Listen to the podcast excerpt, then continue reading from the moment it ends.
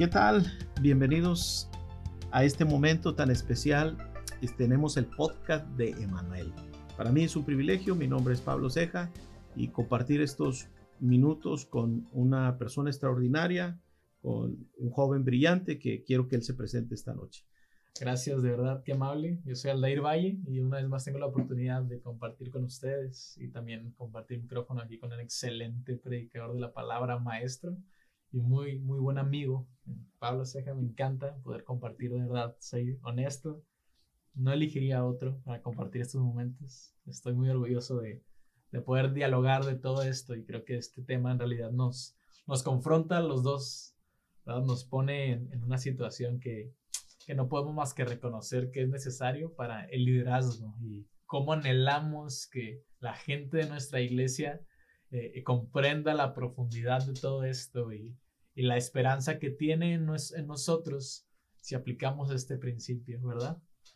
Sí, claro. Eh, recordemos que liderazgo es una posición extraordinaria que Dios le concede a los seres humanos. Y queremos enviar un saludo a todo nuestro equipo, a todo el equipo de la, de la Iglesia Manuela, como diría nuestro pastor Inmar Valle, a toda la maquinaria que hace posible esta gran obra. Eh, estamos agradecidos con Dios por, por estar conectados a través de este medio y estamos seguros que este tema que es tan, tan, tan importante. No me queda la menor duda que es algo tan interesante, tan importante, sin importar si usted es ama de casa, si es padre de familia, si es un conductor de un vehículo, eh, si tiene una pequeña empresa, una mediana empresa o la posición que usted tenga fuera o dentro de la iglesia. Recordemos que si un líder mejora, toda la organización mejora. Excelente.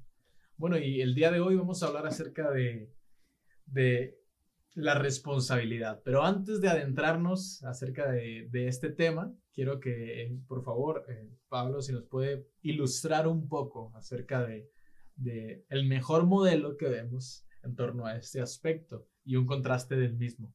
Sí, gracias, Aldair. Cuando nosotros vamos a la palabra de Dios, que es nuestra norma extraordinaria, es un libro extraordinario, la Biblia, para nuestros amigos, queremos decirle que para nosotros el, más grande tesoro de liderazgo y de todo eh, se encuentra en este libro sagrado.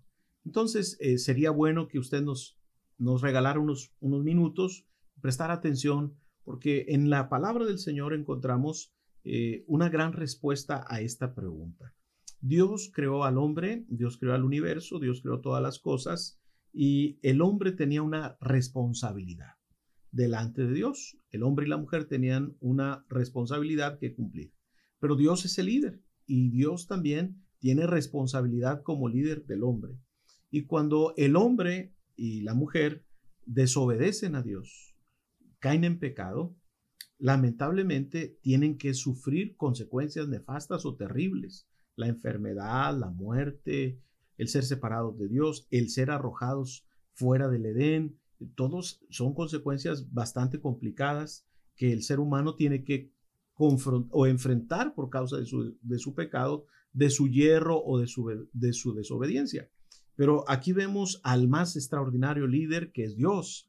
Y como, como un líder extraordinario, Dios no solo eh, permite o confronta al hombre con su falta, con su pecado, con sus consecuencias, sino que Dios también toma responsabilidad. Escuche bien esto, un líder toma responsabilidad eh, ante el fracaso de las, de las personas con las que está liderando. No los deja abandonados en el camino, sino que algo que, que nos emociona es que el deleite, la persona más extraordinaria para Dios es Jesús de Nazaret, el Salvador, el Verbo de Dios, al que él amaba, el unigénito, al que eh, juntos eh, tenían comunión en la eternidad. Él no lo escatima, él ante el fracaso del hombre, él toma responsabilidad, hace prohibición o provisión eh, a través de la persona de Jesús, lo que más ama. Me gustaría que tú, Aldair, nos explicaras un, cómo te imaginas tú esa relación entre el Padre y el Hijo en la eternidad antes del fracaso del hombre.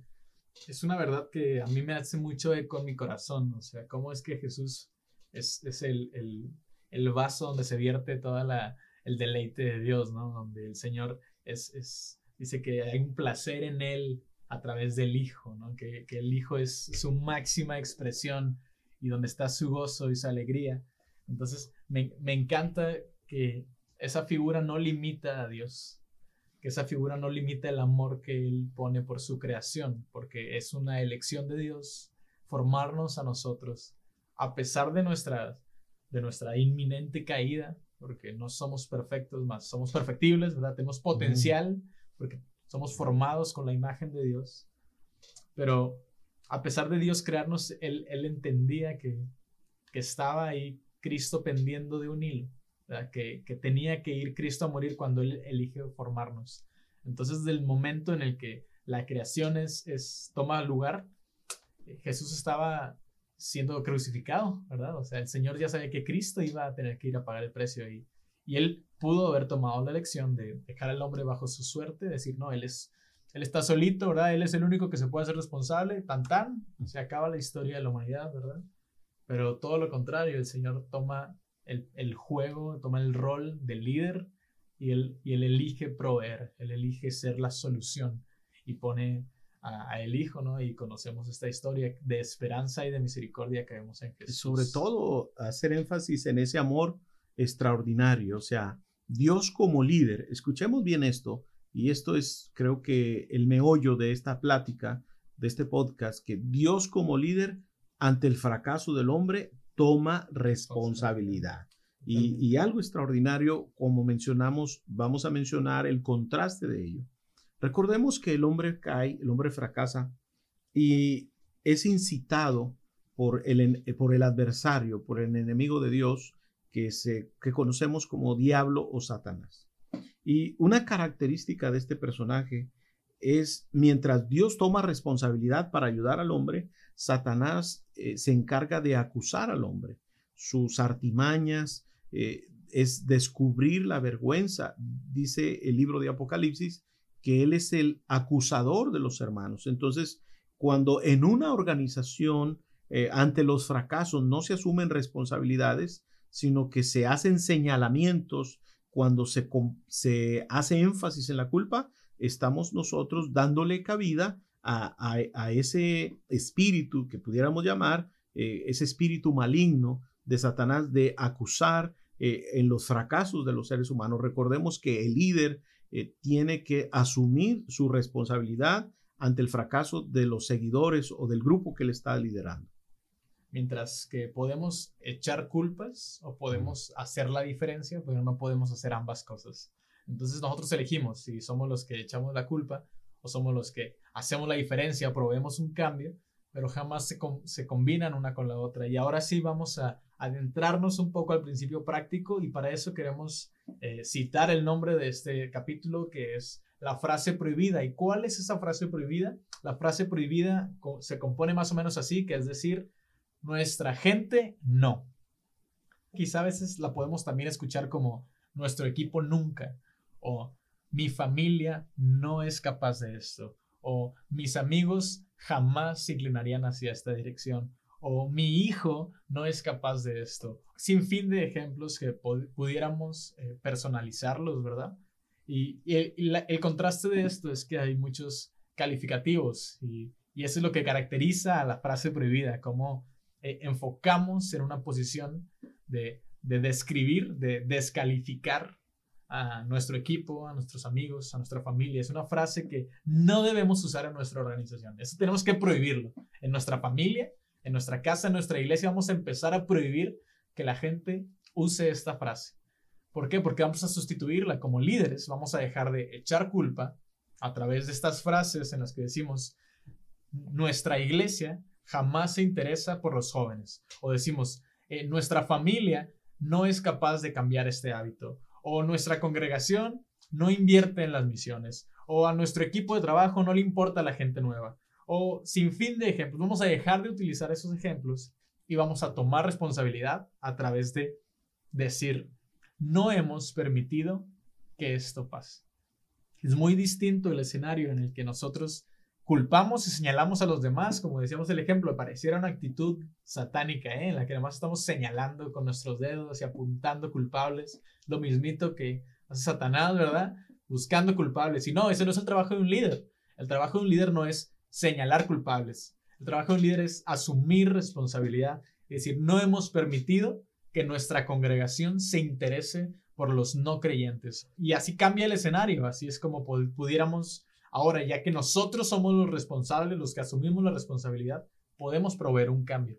Podemos proveer una solución. Al decir, eh, nuestros ancianos no se, no se han interesado en, en invertir en la juventud, en lugar de decir eso, decimos, no hemos permitido que nuestros ancianos de la iglesia vean el valor que tiene invertir en la juventud.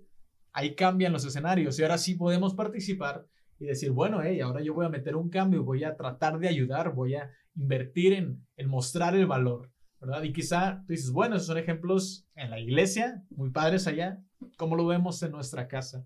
En, en, en nuestro escenario real, que no hemos permitido que mi hijo entienda el valor que tiene esta actitud en su vida. O no hemos permitido que mi esposa sepa eh, el, el, valor que, que, puedo agregar en esta área. ¿verdad? Entonces, ahora, al tomar responsabilidades como miembros activos, cambia nuestra posición y somos capaces de influenciar. Somos capaces de, de dirigir en la dirección correcta. Sí, recordemos que el líder no echa culpas, sino asume responsabilidades. Y la frase prohibida de lo que estamos tratando este, este podcast es cuando nosotros señalamos y decimos en nuestra gente su nivel económico eh, es un obstáculo para llegar a hacer esto o han fracasado porque no tienen tanta educación o han fracasado por el lugar geográfico donde se encuentran. Recordemos que no es la geografía, ni es la economía, ni es la educación la que hace los cambios, sino es nuestra actitud. Es importante que nosotros ayudemos a nuestra gente no eh, señalando sus, sus faltas, sino inspirándoles para que tengan cambios. El líder, recordemos, esto es nuevamente muy importante, recordemos, el líder asume responsabilidades no reparte culpas. Un gran líder jamás echa culpas, siempre toma responsabilidad. Y a través de qué mecanismos podemos empezar a, ejercer este cambio de responsabilidad, qué debemos de hacer con nuestro equipo, ¿verdad? No es nada más de que, ah, bueno, yo soy culpable, no, es tomar responsabilidad y mostrar cuáles son los caminos que debemos seguir. El primer caso sería mostrarles por qué es valioso lo que queremos que, se haga, ¿verdad? El primer trabajo de líder sería ese. Sí, por ejemplo, si quisiéramos nosotros enseñar puntualidad, ¿por qué es valioso que yo llegue temprano a mi grupo celular o, al, grupo donde me voy a reunir? A mi trabajo. O a mi trabajo o a la organización a lo que estoy llevando.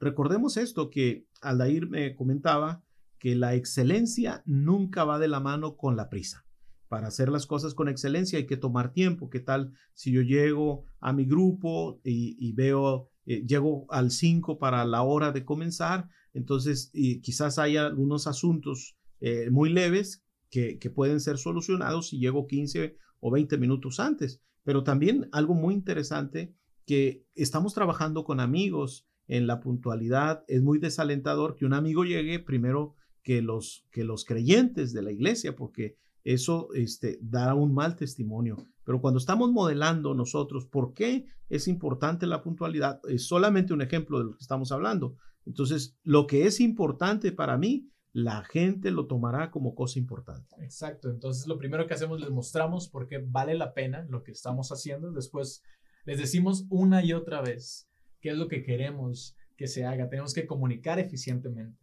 Después celebramos cualquier progreso hacia adelante, ¿verdad? Vamos a hacer fiesta cada vez que nuestro equipo se acerque a la dirección que estamos buscando. Tenemos que celebrar con ellos, así les incentivamos, así es como los direccionamos. Sí, es increíble cuando los padres, eh, la criatura apenas da un pequeño paso y tropieza y cae, pero eh, inmediatamente la madre, los abuelos, eh, la gente que está alrededor lo aplaude con mucha eficiencia o con, perdón, con mucha euforia y dice, ah, este, el niño ya camina, espérate, acaba de dar un, pequeño paso eh, o acaba de balbucear una palabra y ya hay una celebración. Ni siquiera ha dado una docena de pasos, pero en los primeros pasos nosotros ya lo estamos celebrando. Así es lo mismo en nuestro liderazgo. Debemos celebrar aún los pequeños pasos. Sí, así es como al final lo que estamos buscando es el resultado a largo plazo.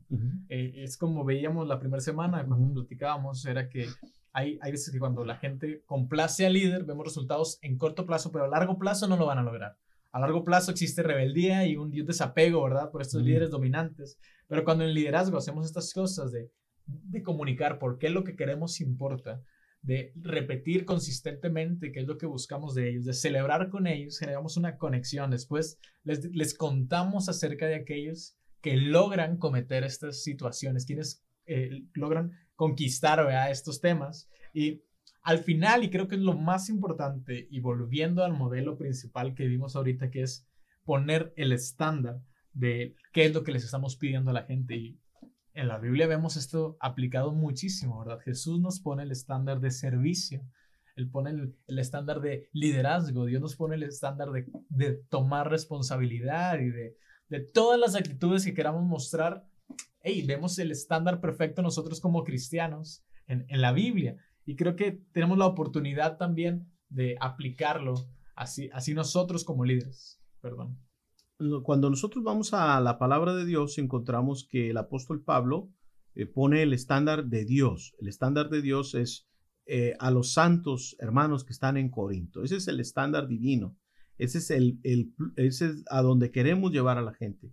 Y cuando vemos en la Biblia, los corintos eh, no, no todos participaban de ese nivel o de esa plenitud o de ese alcance en su vida de santidad, pero eh, Pablo no por eso bajó el modelo, bajó el estándar, pero también recordemos que cuando ponemos el estándar, el primero en modelar ese estándar y siempre dar un plus es el líder. Exacto, entonces como líderes nosotros marcamos cuál es el ritmo y, y al final el objetivo es que a largo plazo veamos el cambio, lo que queremos es que más adelante veamos este resultado y, y entonces esto lo pasa en nuestras organizaciones, en nuestro trabajo, en nuestra familia, y yo les puedo testificar que la verdad es que lo he visto así, cuando uno comienza a ser consistente en, la actitud que busca y a celebrar en los demás, junto con ellos cualquier progreso hacia adelante, empiezas a ver un cambio en la cultura. Y es tan saludable y, te sientes tan orgulloso de ver esos cambios porque ahora todo el ambiente cambia para positivo. Y eso es lo que queremos enseñar. Ahora platicábamos y la conclusión de todo esto era que si hubiéramos una familia transformada, una madre que tomara responsabilidad, un padre que tomara responsabilidad por sus hijos, por el liderazgo en su familia, en su casa, un hijo que tomara responsabilidad sobre sus hermanos, ¿verdad? Que dijera, no he permitido que mis hermanos vean el valor que tiene estar unidos como familia, ¿verdad? El, el valor que tiene el, el, tener intimidad con Dios, el valor que tiene honrar a mis líderes, el valor que tiene el someterme a mi autoridad. Entonces, al tomar el rol de líder y asumir la responsabilidad, somos capaces de generar un cambio. Y es lo que quiero que entendamos acá, que no nada más es tomar responsabilidad para limpiar de la responsabilidad a los demás, sino es para provocar un cambio hacia positivo, ¿verdad? Llevar a las personas hacia algún lado, como dice John Maxwell. Sí, liderazgo es llevar a las personas hacia, un lugar determinante. Recordemos que cuando un líder mejora, toda la organización mejora. Y eso es lo que estamos buscando a través de esta enseñanza. Recordemos, eh, un gran líder nunca busca culpables o a quién eh, sobre quién cargar la culpa, sino asume la responsabilidad frente a alguna deficiencia o algo que no se está llevando a cabo de la manera correcta. Algo muy interesante que Alair menciona es que hay que repetir y repetir. Cuando vamos a la Biblia, el apóstol Juan repite constantemente la importancia de amarse unos a otros y pudiera sonar aburrido, pero cuando algo se repite constantemente, en algún momento las personas lo asumirán como importante. Ok, entonces, recapitulando, ¿verdad? Un gran líder nunca echa culpas, ¿verdad? Siempre asume responsabilidad y lo que podemos hacer como líderes es mostrar el valor de lo que hacemos repetir y ser consistentes en cómo comunicamos esta información, celebrar junto con nuestro equipo cualquier progreso, contar historias acerca de aquellos que alcanzan estas metas y ser el estándar nosotros. Nosotros como líderes somos llamados a estándares más altos.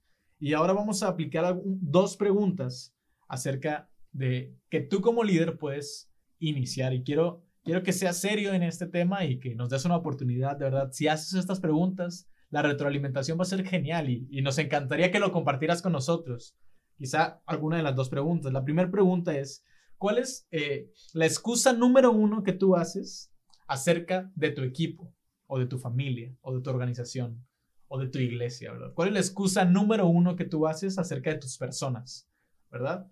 La segunda pregunta es, ¿cuáles son tres cosas específicas que tú puedes hacer para liderar a aquellos a los cuales influencias hacia un resultado deseado? ¿Cuáles son tres cosas muy específicas que tú como líder puedes hacer para llevar a, tu gente al resultado que estás buscando? Porque recuerda, un líder asume la responsabilidad. Entonces, si tú está, en esta ocasión tomas esto por obra y asume la responsabilidad que deberías tener, estoy seguro que tú puedes conseguir ese resultado. Asume la responsabilidad y el fruto de esto va a ser un bien increíble para tu vida, para tu casa, para tu organización, para lo que tengas, donde estés influenciando, vas a lograr tus resultados. Sí, tenemos la oportunidad de servir, en nuestra iglesia y eso es fundamental, esta oportunidad para poner para llevar a cabo este, este principio de que el líder no busca excusas, sino busca responsabilidades. Recordemos esto muy, muy interesante, que estamos buscando ser grandes líderes para la honra y la gloria de nuestro Dios. Y lo más, lo más precioso es que usted pueda recibir un cambio en su vida, pueda, cambiar su entorno, cambiar su hogar, cambiar el ambiente en su oficina, no buscando quién la hizo, este, ni quién se la pague, sino tomando su rol, su papel de cómo cambiar las cosas. Muchas gracias por este tiempo y de verdad eh, esperamos recibir un comentario tuyo. Queremos saber si esto te está ayudando. Queremos mejorar como equipo y, y ofrecerte para ti lo mejor de nosotros y lo mejor. Estamos preparándonos para todo esto. Queremos que sea de bendición para ti y para tu casa. Muchas gracias por tu tiempo. Saludos, bendiciones para todos.